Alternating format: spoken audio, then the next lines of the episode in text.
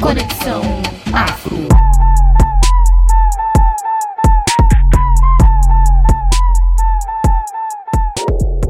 Olá, pretos! Sejam todos muito bem-vindos e bem-vindas a mais um podcast da terceira edição do Elodub, o projeto idealizado pelo Conexão Afro, que nesta edição, junto com a Casa da Cultura, a Pilastra promove o festival de música que busca divulgar, apoiar e conectar artistas pretos do DF em torno.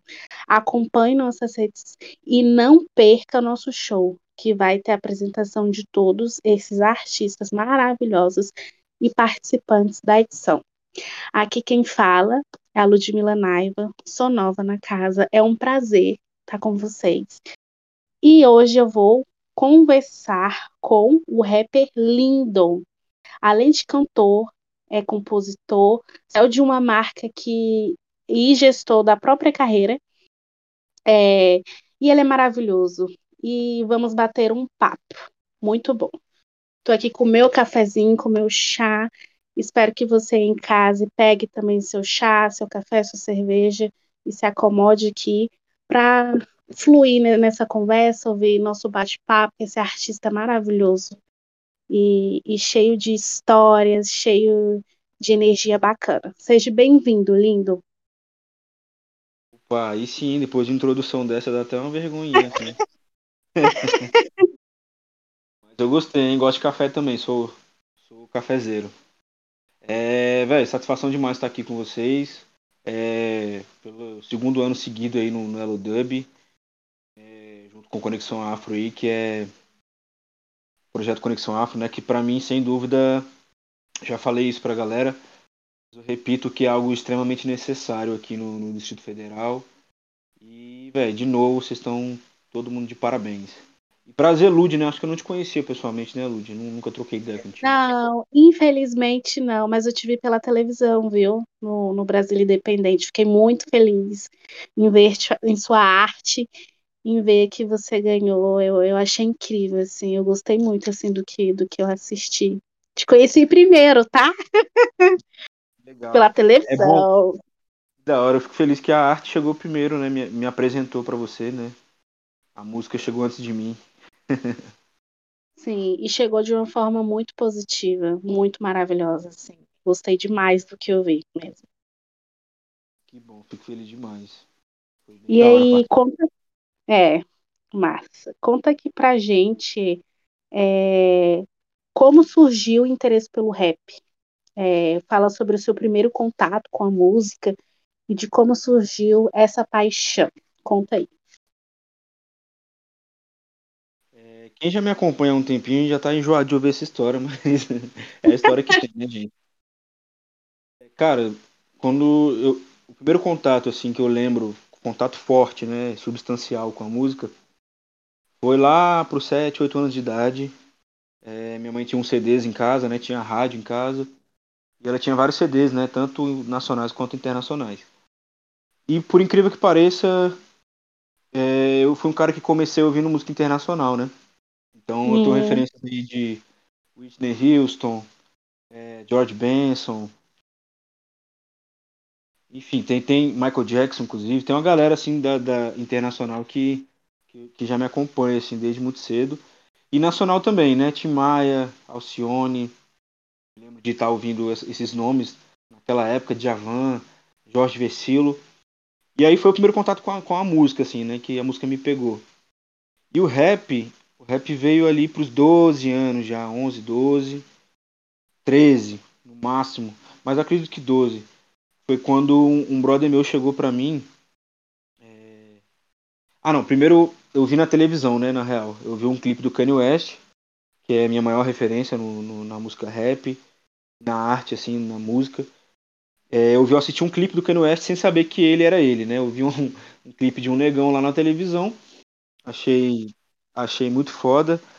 É, foi onde a representatividade negra fez fez-se necessária para mim, porque eu vi alguém que era parecido comigo, né, de, de pele preta, escura, retinto, né, e fazendo algo que eu achei muito foda, né, que era o rap, eu, só não sabia disso. Aí tempos depois foi quando eu fui entendendo e vi que o Kanye West, depois eu fui sabendo, né, fui descobrir que ele era um rapper e tal. naquela época eu não tinha computador em casa, não tinha internet, não tinha acesso a YouTube. Então demorou um pouco para eu, eu assimilar, assim. Mas ele foi meu primeiro contato com o rap. Logo depois veio o Emicida, e aí foi quando eu descobri que eu podia fazer aquilo. Foi, foi a parada que me pegou, assim. Um brother meu chegou para mim com, com as batalhas de MC do, do Emicida, na época, em formato de áudio, né, de MP3, não era nem vídeo. Uhum. E aí ele me mostrou, velho, eu fiquei louco, assim, falei, caralho, que loucura isso, mano, porra, foda. Aí tempos depois eu vi o Emicida na televisão, na MTV, no show na Brasa ao vivo, lembro até hoje, exatamente. e aí, isso foi num sábado. No outro fim de semana, no sábado seguinte, o Emicida fez um show no parque da cidade. Se tivesse 100 pessoas era muito. E eu tive a oportunidade de ir graças a esse mesmo amigo que também pagou a entrada para mim porque eu não tinha dinheiro. E eu assisti o show do Emicida, foi o primeiro show de rap da minha vida. E foi ali que eu vi que o bagulho era real, assim. Pegou de vez, assim. Nossa.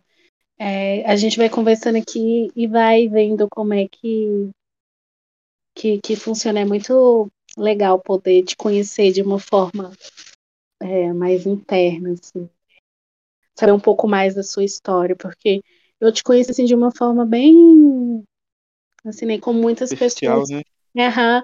como muitas pessoas veem, né, sua arte agora faz muito sentido ouvir o que você canta e, e, e ver toda a sua produção. E fala um, um pouco como foi os seus corre aí desse é, no freestyle, como foi no início, conta um pouco pra gente. Então, é, nessa época aí do, do Emicida, Hum, a rima já me prendeu, assim, né? O rap já me, me fisgou ali. E. Se eu não me engano, com 13, 14 anos, no primeiro, eh, no primeiro ano ali do ensino médio, se eu não me engano, foi com 13 também. Foi no mesmo ano, talvez. uhum, Eu, pô, comecei a arriscar o freestyle, né? O freestyle começou a crescer nessa época aí. Assim, bem, bem, crescer que eu digo assim, né? Começou a ficar conhecido, né? Que crescer de fato cresceu agora, né? Hoje tem coisas enormes, né? Do, do, Batalha de MCs, enfim. Mas na época não era tanto assim. E aí eu comecei a fazer freestyle, velho, com um brother meu, o Dieguinho, falecido Dieguinho, que, que, que, enfim, é, morreu já, mas eu comecei a rimar com ele na sala de aula, né? A gente ficava fazendo rima é, uhum. versos, né? Em, em forma de, de funk. Ficava zoando o professor, ficava zoando os alunos e tal. E aí, pra, pra, pra me firmar e dar embasamento, teve o professor Roberto, professor de português, que eu gostava muito, inclusive, que ele me influenciou muito a gostar de poesia, né? Eu comecei a estudar poesia e tal, ler, enfim, decorar. E foi quando surgiu mesmo, assim, um interesse maior por querer escrever, querer fazer rima mesmo. Enfim, Aí vou vou tentar resumir porque a história é longa, mas depois disso eu comecei a querer batalhar, né? Ir pra batalha de MCs e tal.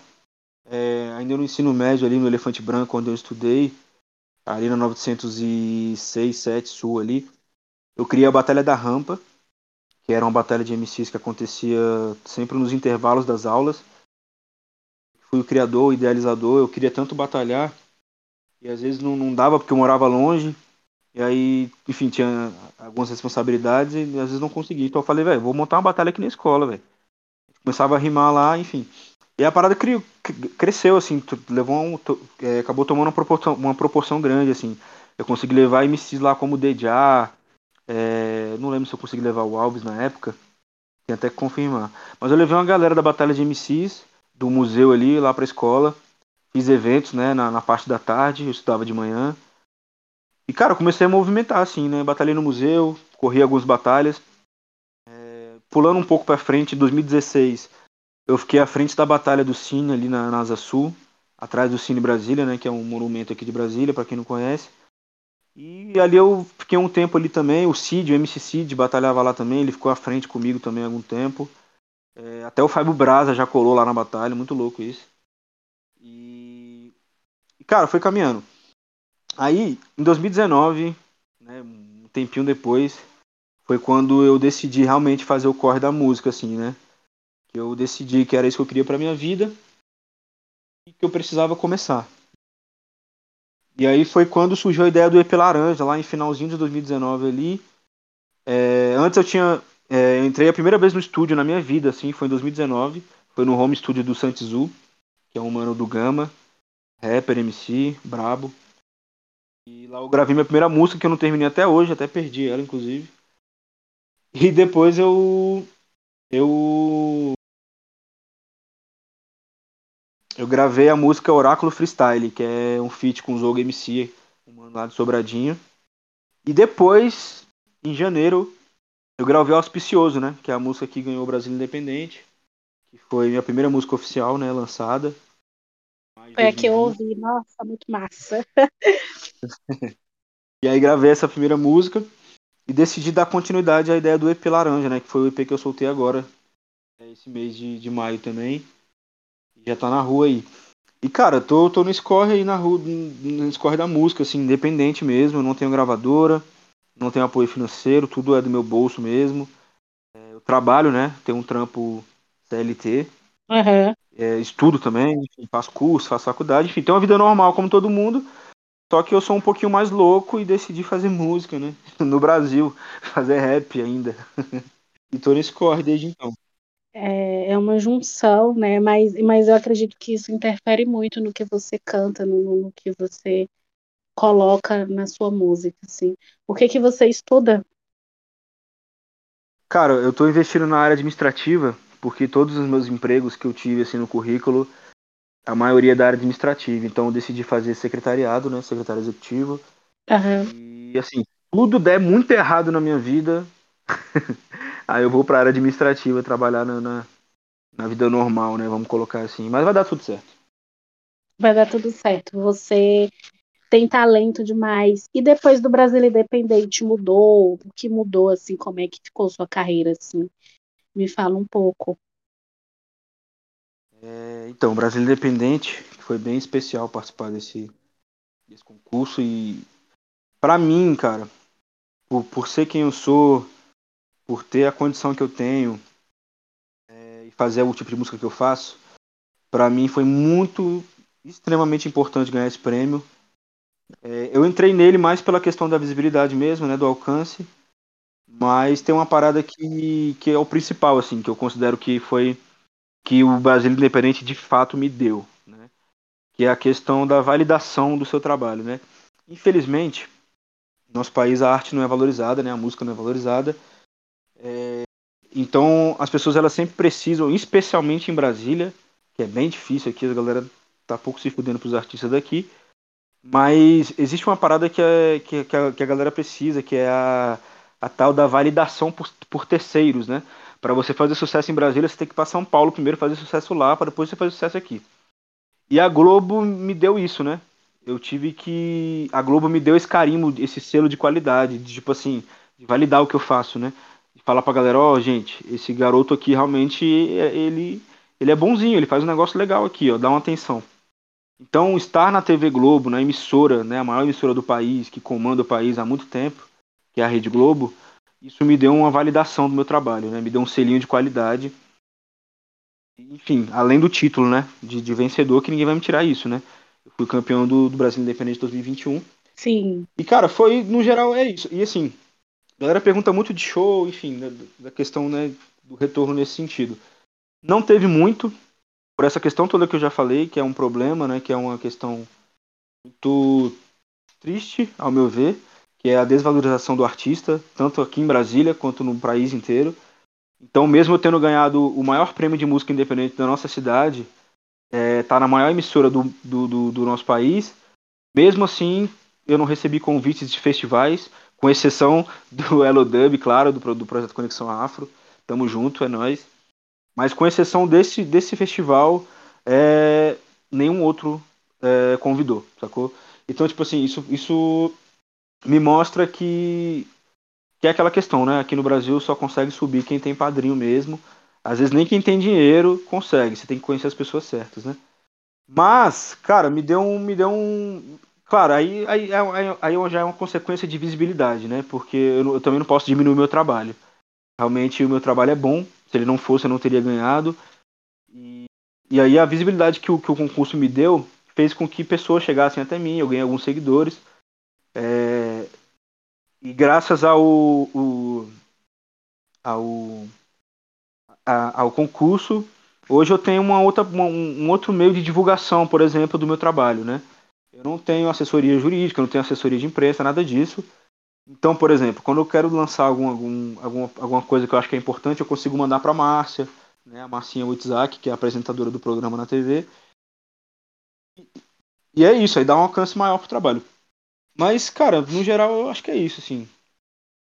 Acho que eu respondi sua pergunta. Ah, entendi. Já entrou até um pouco na, na, na questão que a gente sempre joga na roda, que é a cena, com, como é que, que, que vocês, assim, veem a cena cultural negra no DF, assim. Você já, certa forma, você já colocou, colocou isso é, na conversa, assim, muitos desafios, né? É, enfim, assim, falando especificamente da, da, da preta, é, eu vejo que tem hoje, talvez, eu posso estar muito enganado, assim, posso estar realmente muito enganado, mas alguns anos atrás eu não, eu não via o movimento que eu vejo hoje da galera preta em Brasília, assim. E eu falo isso tanto em questão dos artistas mesmo, né? E quando eu falo artista, eu tô falando de cantor, de MC, DJs, é, até o meio, o meio é, do teatro eu não vou entrar muito porque realmente não, não, não, não acompanho muito. Não tenho até, inclusive, oportunidade de acompanhar muito. Mas esse meio artístico mais próximo de mim, que é o, o visual, o audiovisual, a música, enfim. Eu vejo que a galera. Não sei, eu vejo, eu, vejo, eu consigo ver mais pretos fazendo, sabe? Antes eu via muito pouco, muito menos. Hoje eu vejo muito mais gente fazendo e fazendo um trampo de qualidade, sacou? Se preocupando em fazer algo bom mesmo, realmente relevante, é, com a qualidade boa.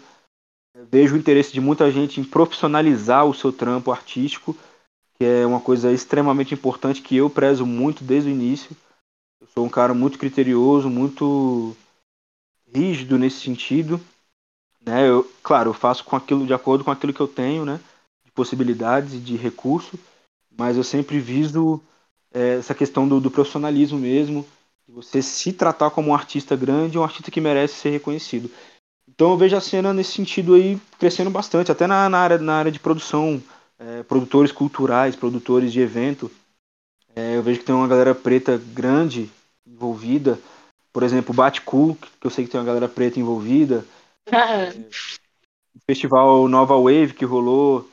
É, Cara, agora o selo da, da Obi, né? Obi tá na casa, que é o selo do meu mano. É, dos manos lá, né? Do Kel, do. É, Felipe Alemar, sacou? Vai, vai rolar até um festival agora também. Vocês mesmos do, do projeto Conexão Afro. Então, falando da galera preta, a gente. Tá, cara, a gente tá desde sempre aí, na real. A gente tá desde muitos anos fazendo coisa boa, coisa relevante, coisa foda. Né? A única questão que, negativo nisso tudo realmente é a questão do racismo, que não tem como. Né? Ele realmente breca muita coisa, impede que muita gente chegue aonde deveria chegar, até morra né, no meio do caminho, infelizmente. Mas a gente está desde sempre fazendo coisa foda. É isso, esse é meu pensamento.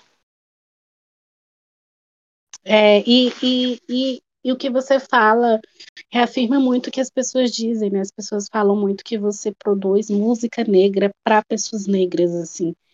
Eu já ouvi bastante a galera falar uh, desta forma, assim, do, do, do, seu produto. É o que que você acha sobre sobre isso, sobre essa visão que as pessoas têm, assim, de você produzir para gente preta, assim, o que que, que que você acha? Me diga. É, pode crer. Pô, eu acho massa, Lud. Eu não sabia não, pra te falar a real. Eu nunca tinha ouvido alguém falar isso pra mim, não. Mas que massa, é bom saber disso, é bom saber que a galera pensa assim. E que a galera principalmente se reconhece. Tem uma parada que eu vou bater na tecla sempre, assim, eternamente, que é a questão do protagonismo preto, né? A questão do. Qual foi a palavra que eu usei no começo? Representatividade. Porque foi essa parada aí que me fez estar tá fazendo música hoje. Se eu não tivesse visto artistas pretos, bons e fodas fazendo é, o que eu faço hoje, talvez eu não, não estivesse fazendo. Sacou? Talvez eu não tivesse, se eu não tivesse tido esse espelho. Então, o meu objetivo, um dos meus objetivos é ser esse espelho também para a galera mais jovem, para a galera da minha idade e para a galera mais velha também. E para mim é inevitável eu não fazer música de preto ou para pretos, porque eu sou preto. Sacou? Então isso é inerente a mim, isso é tá no meu sangue, tá no meu DNA, tá na minha na minha fisionomia, então tá na minha lírica, tá, na, tá no meu, na minha voz, sacou? Então os ancestrais falam através de mim, eu tenho certeza disso. Né? Eles estão comigo, os meus estão comigo sempre, meus guias. Então é inevitável que eu não faça.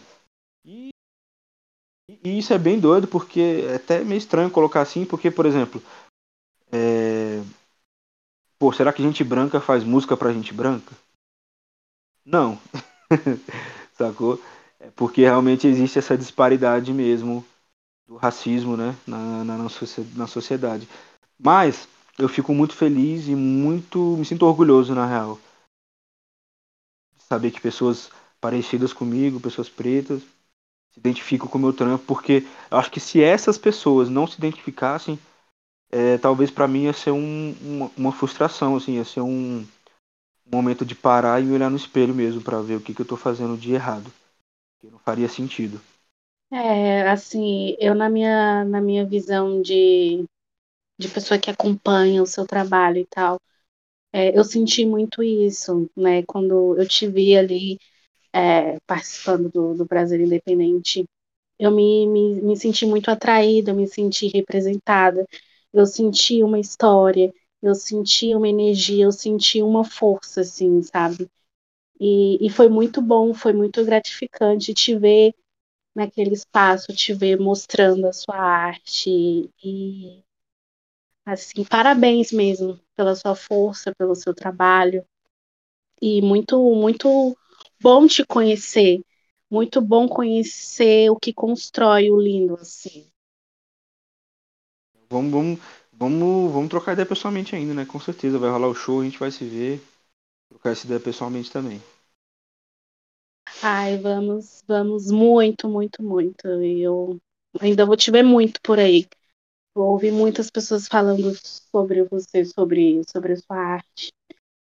É, é, infelizmente, nossa conversa maravilhosa está se encaminhando para o final. E aí, mas fala aqui pra gente onde te acompanha, onde vê seu trabalho, deixa suas redes sociais. Vamos lá. É, inclusive, que tá maravilhoso, gente, as redes sociais dele. inclusive, você tá falando aí, eu lembrei que eu fui hackeado no Instagram há pouco tempo atrás. Então, gente. galerinha, se você tá ouvindo aí, sigam lá, já recuperei, graças a Deus, tá tudo certo.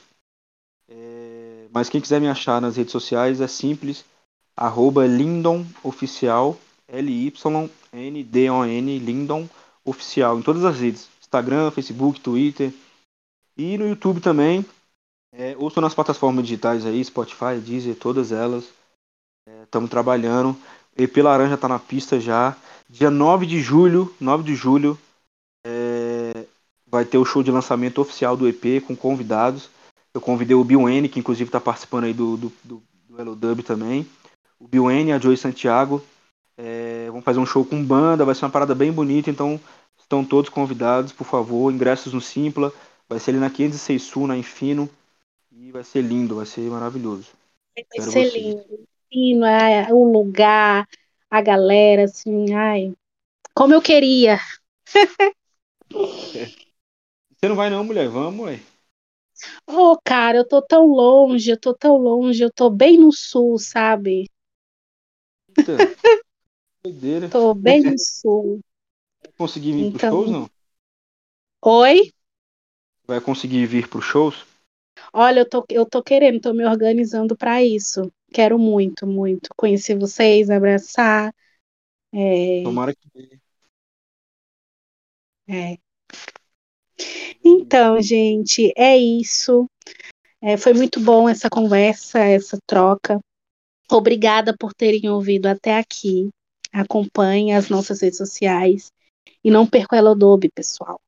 O link do nosso Instagram e do Lindo é, estão na, na descrição, juntamente com o link da transcrição do episódio, viu? Então, até a próxima, foi um prazer. Um beijo, lindo! Lindo! Beijo, Lúcio, foi um prazer. É, foi um prazer, viu? Obrigado. Tamo junto, Festival Elo Dub, Projeto Conexão Afro. Muito obrigado pela oportunidade. Tamo junto, gente. Beijo, pessoal. Tchau, tchau.